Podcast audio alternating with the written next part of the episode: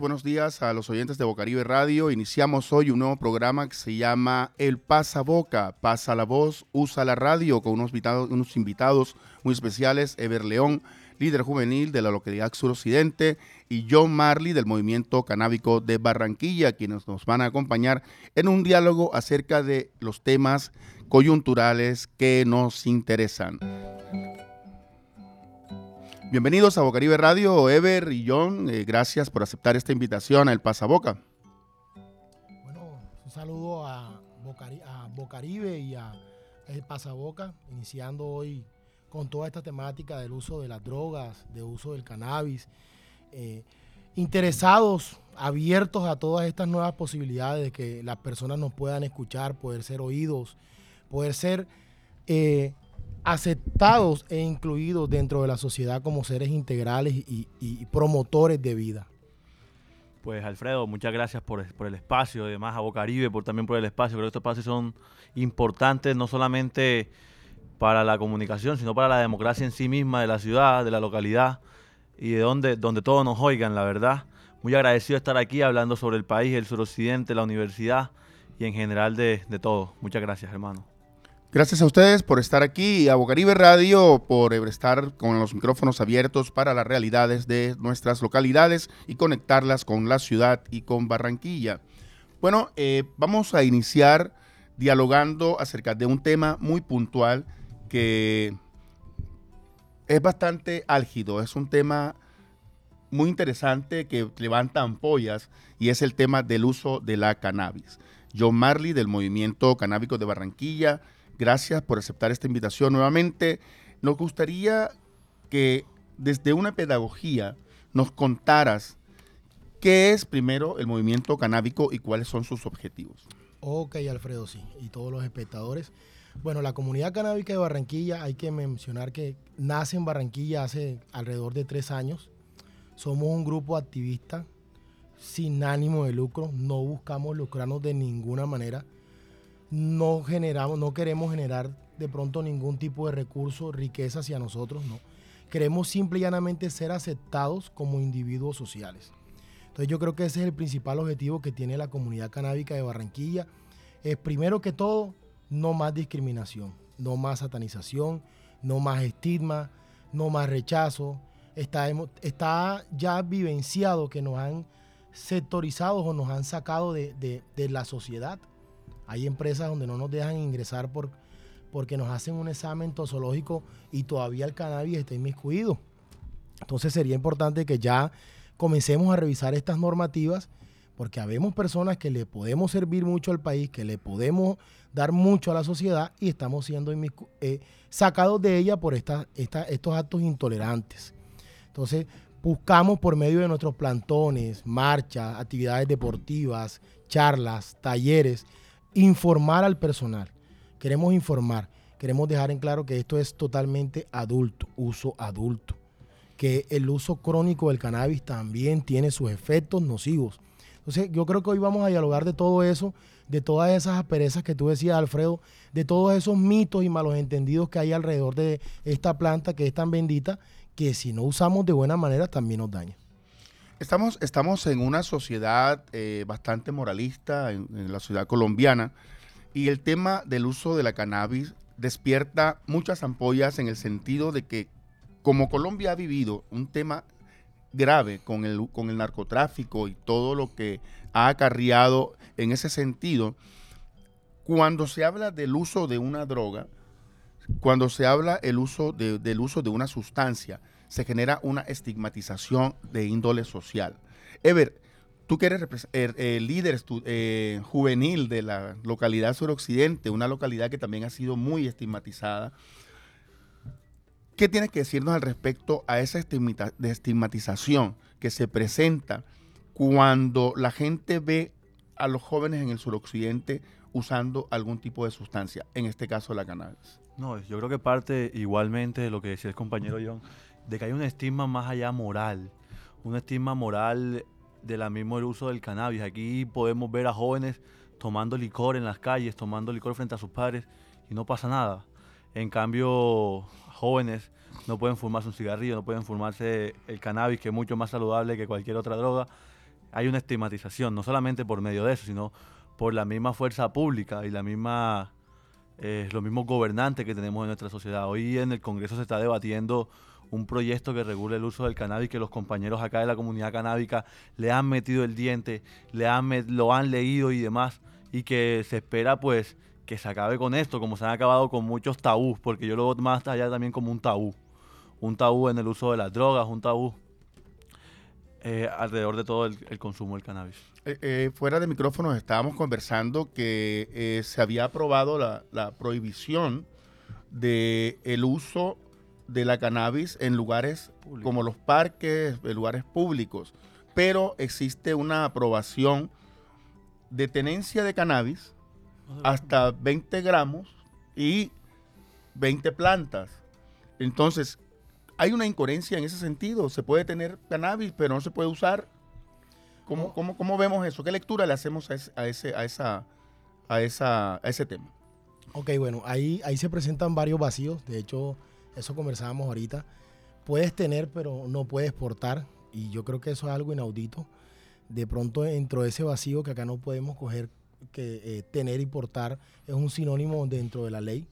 Pero yo lo veo así como un sinónimo porque yo puedo tener en mi bolsillo, en la calle, mis porros y, los estoy teniendo. Yo no se los estoy dando a nadie. Pero en fin, es un vacío, es un vacío que, que el Estado ha dejado y que se lo ha dejado a la autoridad una autonomía para que él decida si lo tengo o lo estoy portando. ¿Cierto? Como primera medida. Lo que hablábamos de lo que sale en eh, el artículo que recientemente pues, nos leías es algo, es algo viejo, no es algo nuevo.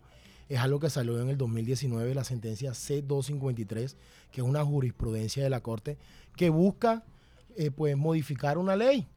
No, no, es, no está debatida, pero sí busca modificar una ley, ¿cierto? Esta jurisprudencia, la C253, usted la puede buscar y leerla, y dice que el Estado o los entes locales están en la obligación de prohibir algunos sitios donde no se debe hacer uso adulto del cannabis. Pero sin embargo, pues yo me opongo un poco a esa idea de que no podamos hacer uso del, del cannabis en parques, porque es que nosotros los usuarios de cannabis también tenemos derecho a la recreación, también tenemos derecho al deporte, a la convivencia sana. Sí estoy de acuerdo que de pronto por el ejemplo y la moral todavía no podamos a los niños estar cerca, pero quiero que se me pare el primer médico que me demuestre que si yo fumo cerca a un niño le estoy afectando. Que me lo demuestre científicamente, que lo, que lo comprueben, que ya que, que dejen esos mitos y esas cosas. Si es por el ejemplo, aún tomamos, fumamos cigarrillos, decimos malas palabras, golpeamos al otro delante de nuestros hijos. Entonces no estamos hablando de ningún ejemplo, estamos hablando de una doble moral. Entonces yo sí considero que nosotros los usuarios de cannabis tenemos derecho a la recreación, tenemos derecho al deporte, no podemos ser prohibidos en un parque, seguimos siendo satanizados y estigmatizados. Entonces es necesario, sí, de pronto estipular horarios. El niño hasta las 8 de la noche debe estar en la calle. Yo veo niños a las 10, 11 de la noche. ¿Dónde están esos papás? ¿Dónde están? Entonces sí me van a decir a mí con la doble moral de que yo le voy a dañar a sus hijos porque él me vio fumándome un porro de, marihuana a las 10 de la noche. Pero ¿dónde está el niño? ¿Dónde está el papá de ese niño si a las 10 de la noche él debe estar durmiendo? Debe ir a una escuela temprano. Si usted no sabía, pues a las 8 se ve un niño que se ve el muñequito limpiándose los dientes en la televisión. Ese es el indicativo de que ya el niño debe ir a dormir, de que ya es hora de recogerse.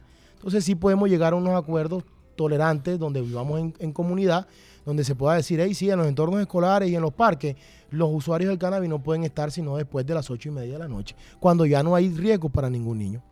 Hay, hay un tema, pues, pues, el tema moral. ¿De qué forma el tema moral puede ser tratado para con esas personas que ven a un consumidor de cannabis como el esquinero, el vago, el delincuente, el que no hace nada y toda la cantidad de adjetivos que se le ocurra? ¿Quiénes hacen parte del movimiento canábico? ¿Qué tipo de personas hacen parte del movimiento canábico? Ok. Repíteme, por favor, qué pena. Eh, te comentaba que eh, desde el tipo moral, eh, la gente ve a las personas que usan la cannabis, como el delincuente, el vago, el que no hace nada, el que anda por allí callejeando y toda la cantidad de cosas que se les ocurra, Y mi pregunta, pues, o sea, ¿quiénes hacen parte del movimiento canábico? ¿Estudiantes? Bueno, tal, o sea, Eh, mi persona, soy licenciado en Cultura Física, Recreación y Deporte de la Universidad del Atlántico. Además, soy estudiante de Nutrición y Dietética, estudiante becado por la Universidad del Atlántico.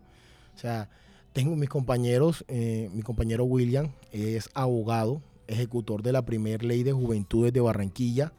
Tengo dos compañeros más que son abogados. Tenemos un contador y tenemos un diseñador gráfico. Eso es como tal la mesa directiva de la comunidad canábica de Barranquilla. No somos delincuentes. Tampoco considero que seamos más que otros, pero tampoco somos cualquier cosa. Somos personas que hemos demorado tiempo preparándonos, estudiando, mirando cómo, se, cómo, cómo es el desarrollo del ser humano y tratando de comprenderlo a lo largo de la historia. Y de- eso lo tratábamos ahorita a, eh, Alfredo y decíamos, normalmente la gente dice que el usuario del cannabis es ladrón, es conflictivo. Y bueno, yo quiero romper ese mito hoy. Eso es una gran mentira. Porque la marihuana es un inhibidor, es un inhibidor. El que hace, él llega al sistema nervioso central y te inhibe, te relaja. O sea, te pone de una manera más dócil, más tranquila, te abre el apetito, te da sueño. Entonces, ¿dónde, en qué espacio una persona que prácticamente quiere relajarse, echarse a dormir, comerse algo bueno, verse una película, va a salir a robar? Entonces, la droga no tiene la culpa de lo que el ser humano quiera hacer. Yo conozco personas que le pegan a sus parejas y no consumen droga. Conozco ladrones de cuello y de corbata. Entonces, es un mito, es un mito que hay que comenzar a romper. ¿Cómo lo rompemos? Leyendo, educándonos. Ya basta de, esa, de ese periodismo antiguo que tú te le comes, de que te, te un artículo y es la verdad absoluta. No, no, no, no. Ya tenemos herramientas globales donde tú puedes ir y mirar e investigar, darte cuenta que el cannabis, hoy por hoy, es una medicina que sana el cuerpo, el alma y la mente. eso iba. ¿De qué manera el movimiento canábico está haciendo esa pedagogía necesaria para romper con todos esos estigmas que existen alrededor del tema? En la ciudad, por ejemplo, eh, aparte de las marchas, ¿qué otro tipo de acciones desarrolla la comunidad canábica para mostrarle a la gente que están equivocados? Ok, bueno, yo creo que inicialmente nuestro ejemplo. Eso es lo primero, nuestro ejemplo, que las personas puedan observar. Desafortunadamente, yo siempre he planteado de que el ser humano debe ser más constructivista y menos tradicionalista. O sea, ya mirar de, de una manera más orientada. Pero desafortunadamente en la costa somos muy tradicionales y todavía vivimos del ejemplo. Entonces, nosotros podemos ser un ejemplo de que somos usuarios del cannabis, pero somos personas productivas, somos personas que le, le brindamos un servicio a la comunidad y al país. Eso como primero. Como segunda medida, la pedagogía. Nosotros en cada evento, en cada actividad que hacemos, charlamos con nuestros usuarios de cannabis, comenzamos a educarlos a ellos para que lo primero que debe hacer es salirse de ese closet en casa, sentarse con papá y decirle, venga papá, venga mamá, sí, yo uso el cannabis, pero mire, yo estoy trabajando, yo estoy estudiando en la universidad, yo soy un profesional, yo me estoy desarrollando como un ser integral. Usted dése cuenta, comience a comparar. Es feo comparar, pero a veces es necesario. Compare. Yo al día que le dije a mis hijos, los senté y les dije, venga hijos, tengo cuatro hijos, gracias a Dios, y le dije, usted tiene que saber que su papá es un marihuanero. Ay, papá, no, venga y compare cómo tratan los papás de sus compañeritos a sus compañeritos. Cuénteme. No, les pegan, los regañan, esto, lo otro. Bueno, ahora compárelo conmigo. A ver quién ha sido mejor papá. A ver quién te ha dado amor, quién te ha dado afecto, quién te ha dado cariño y quién ha recibido el maltrato. Entonces vuelvo y digo, la droga no es el daño. El daño es el ser humano.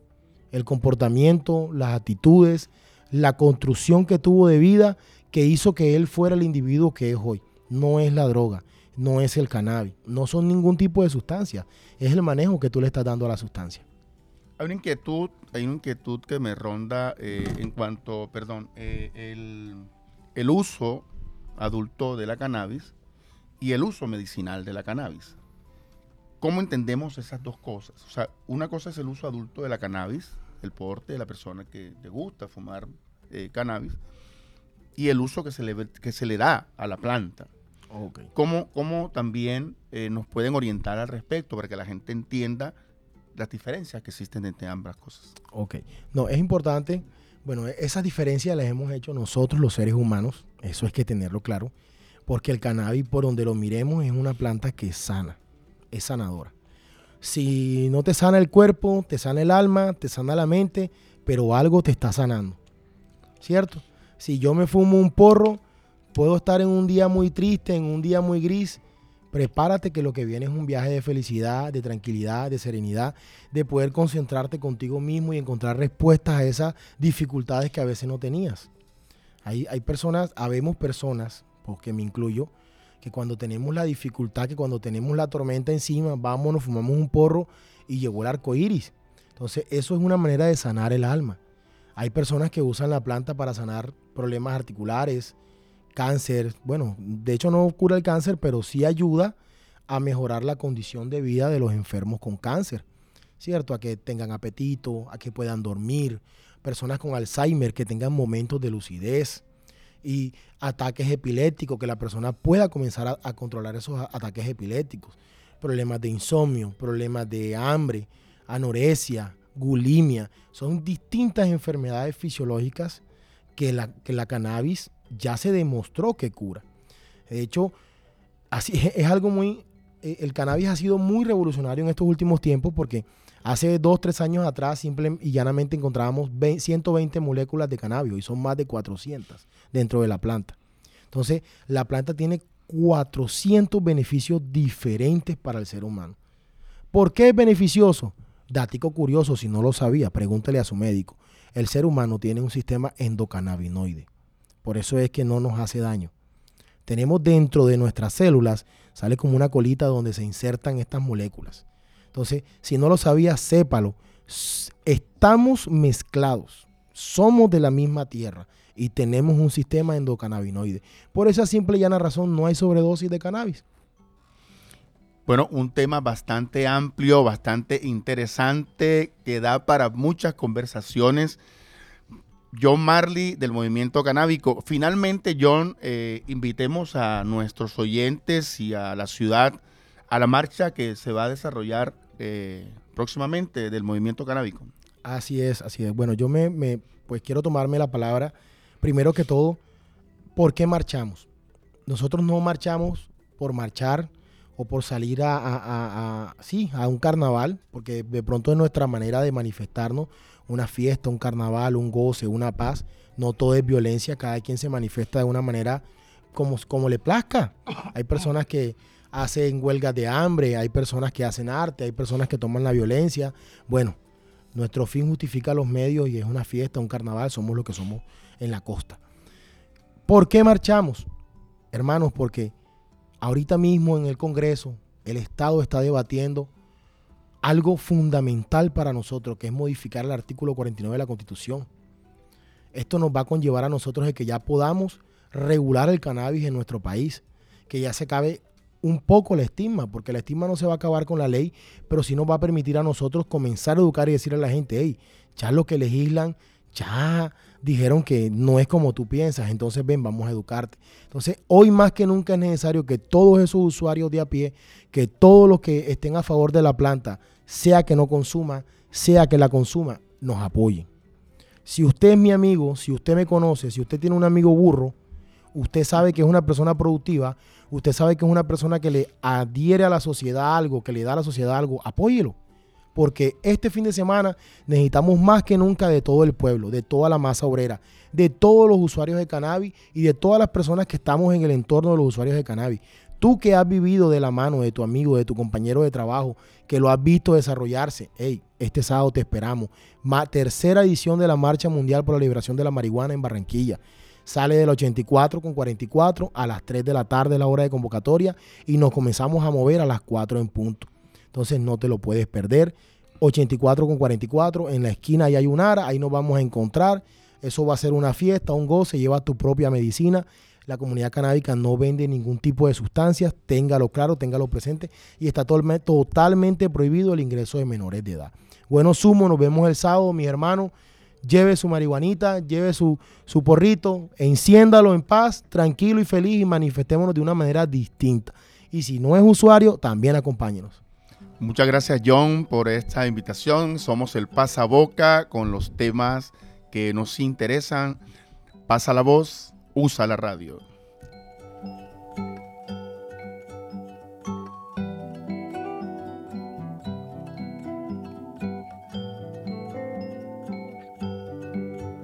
Radio 89.6 FM.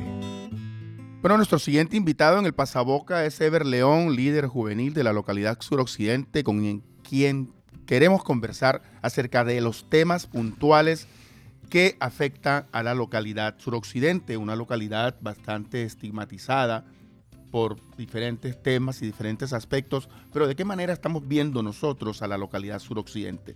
Ever, gracias por estar aquí en el Pasaboca.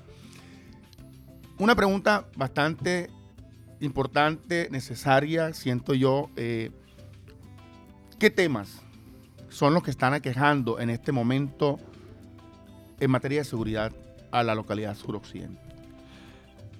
Es que es un poco amplio, creo que los temas son muchos, pero algo en específico que no solamente lo vive la localidad de suroccidente ni el barrio La Paz, sino toda la ciudad, el tema de la extorsión. La extorsión en la localidad se ha, se ha vuelto algo agudo que no se le ha salido de las manos a la seguridad de la alcaldía distrital de Barranquilla y que hoy vemos este flagelo aumentado en, gran masa en, en, toda la localidad, más exactamente también en el barrio La Paz, ya que viene siendo el centro, el epicentro comercial de toda la localidad. Acá he conversado con muchos vecinos comerciantes, con muchos amigos que tienen sus locales y me dicen que no pueden montar un negocio porque a los dos días les llega el, mensaje de que tienen que pagar cierta vacuna y demás. Y me dicen que temen ya que piensan de que es una alianza con la Cámara de Comercio, un poco más allá, un poco más grave, de que no, no, no han estado afiliados a la Cámara de Comercio, pero apenas que montan sus datos en el sistema enseguida le llega la, la, noticia, Alfredo, y esto es un poco grave. Yo creo que a Jaime Pumarejo le, le debe, le debe inquietar todas las noches, pero más allá tiene que, en este periodo ya que le queda, ¿cuántos son? Eh, siete, seis meses, ponerle mano dura a la extorsión.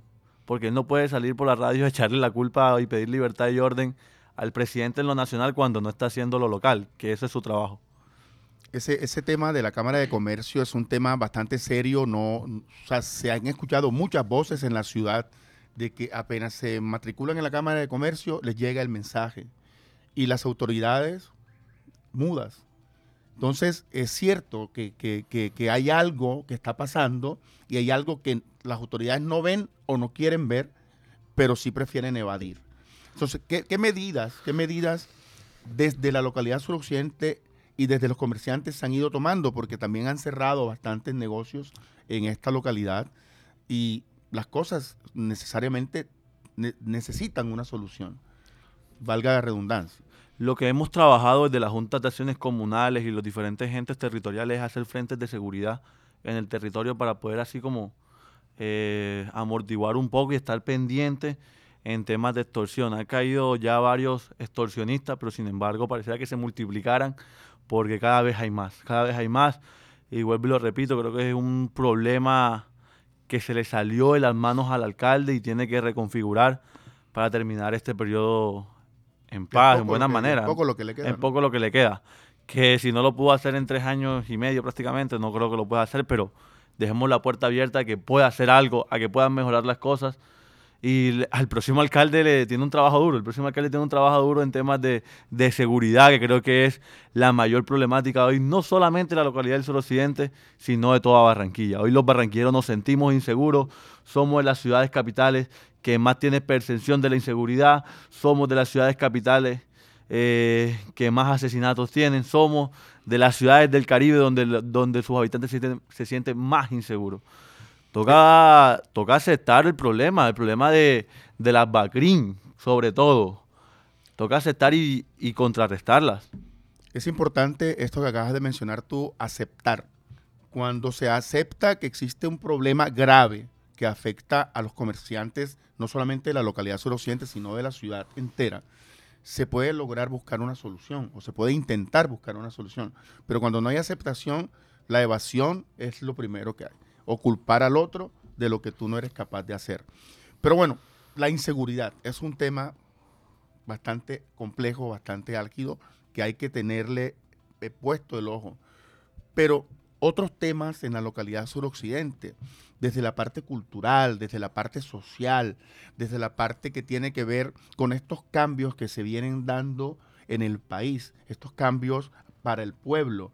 ¿Cómo, cómo sientes que estos cambios pueden estar afectando a la, a la- a la comunidad del suroccidente, a los comerciantes, a los pequeños vendedores, a la gente del común.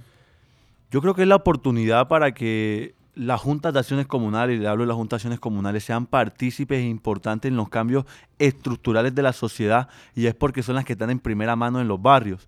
Y hoy, el- hoy el presidente de, a nivel nacional dice que las juntas de acciones comunales tendrán la viabilidad de contratar directamente con el Estado colombiano. Eso será fundamental para el, para el desarrollo de las comunidades, ya que las juntas de acciones comunales por primera vez serán ejecutores de proyectos serán ejecutores de proyectos. Por ende, es allí donde hago un llamado aquí a todos los dirigentes de juntas de acciones comunales a que nos pongamos serios en nuestro trabajo, que si nos, nos eligió nuestra comunidad del barrio es para hacer un buen trabajo, ya que muchos se toman estos espacios de guachafita, muchos otros lo utilizan para el beneficio propio, lamen- lamentablemente, pero toca ponernos serios en esa parte.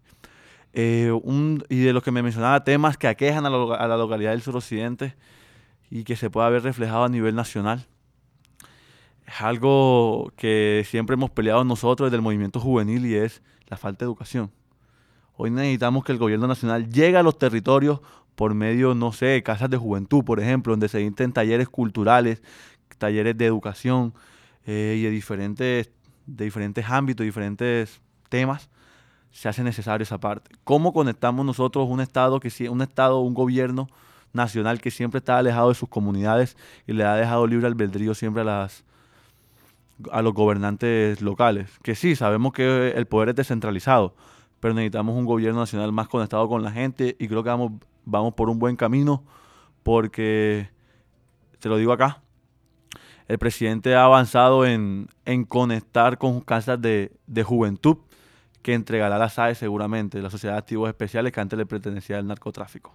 Hay, hay un tema que mencionas ahora bastante importante, por ejemplo, la Biblioteca de la Paz eh, apenas empezó a funcionar hace unos pocos días porque no había un presupuesto. La Casa Lúdica, hace poco estábamos conversando que tampoco está funcionando. Las casas distritales de cultura no están funcionando. No hay portafolio de estímulos. O sea, hay toda una apatía desde lo cultural eh, que es muy importante para poder restarle gente a la delincuencia. Porque si no hay trabajo social o trabajo cultural, la delincuencia aprovecha esos espacios que quedan y empieza a hacer de las suyas. Entonces, ¿cómo, ya mencionaste, bueno, lo, lo de la juventud, pero ¿cómo, ¿cómo se puede ligar el trabajo de la Junta de Acción Comunal para establecer una agenda cultural de pronto en la localidad?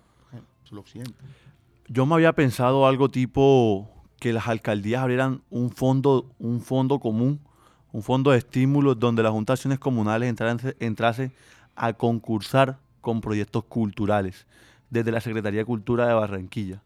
Y también, ¿por qué no pensárnoslos a nivel nacional que el mismo Ministerio de Cultura abra eso, donde haya un fondo netamente para las juntas de acciones comunales y ahí poder participar? Y también abrir ese espectro mucho más. Tú hablas algo muy, muy importante del tema de la, de la bibliopaz. Si hay, si hay alguien al quien el suroccidente le tiene que agradecer, es al padre Cirilo Swain. El padre Cirilo transformó la paz y por ende transformó a sus alrededores, que son los barrios del suroccidente. Nos dio espacios culturales, nos dio espacios deportivos y nos dio espacios donde recrearnos. Y todo por iniciativa privada y cooperación internacional. Hoy necesitamos de que, y también con, obviamente con la ayuda de las alcaldías, pero a comparación de, la- de, de lo demás, queda un poco reducido. Hoy necesitamos de que el gobierno mire hacia acá, de que mire que hay un barrio echado para adelante, un barrio que ha salido, que se construyó desde el barrio. Yo leyendo un artículo de semana, lo primero que hizo el padre Cirilo cuando llegó aquí al barrio fue construir un parque, porque él decidió de que esa era la manera donde la comunidad del barrio se podía unir, podían hacer algo en común. Se necesitaban hospitales, se necesitaban canchas, pero él decidió construir un parque, porque él creía que era la primera manera donde la comunidad se podía esparcir y así, Lugar de encuentro. claro, conectarse entre ellos mismos. Y funcionó. Después parque vinieron, antes de Bibliopaz se llamaba Casa Comunitaria, me recuerdo, de, de niño me traían acá. Estaba San Camilo, que desafortunadamente se cerró, ya está volviendo a construirse. Se vinieron muchas cosas más buenas para el barrio. Y creo que este es un liderazgo que tiene que replicarse en muchos lados. tener más padres cirilos en la ciudad y en el país sería lo mejor para acá, pero obviamente con una ayuda estatal fuerte. Me parece bien y bueno, eh, como, como te dije, son temas que hay que seguir tratando. Este pasaboca no termina aquí. Yo quiero agradecerle ya cuestión, por cuestiones de tiempo. eh, debemos ir cerrando, pero, pero los micrófonos siguen abiertos, la emisora sigue abierta, el pasaboca sigue servido para que usen la radio y pasen la voz. El pasaboca está hecho para todos nosotros. Entonces, yo les quiero agradecer a ustedes dos por haber estado aquí con nosotros, tratar estos temas, replicarlos, ayudarnos a entender qué es lo que sucede, ayudarnos a mirar nuevas formas de poder afrontar las problemáticas que, tiene el suroccidente y mostrarles a la, a la ciudad que el suroccidente no es como lo ven. El suroccidente tiene muchas miradas y esa es la que intentamos nosotros mostrar aquí en el, en el Pasaboca. El suroccidente tiene potencial, una localidad que históricamente ha sido olvidada y que han salido muchos talentos de por acá, tiene potencial. Somos la localidad más grande, la que tiene los más barrios albergados, la que tiene mayor número de colegios. Cantidad de barrios. son- Sí, la que tiene mayor número de colegios, la que tenemos mayores habitantes. Hoy necesitamos que volteen hacia el suroccidente. No podemos darle la espalda al suroccidente. el Pasaboca mirando hacia el suroccidente.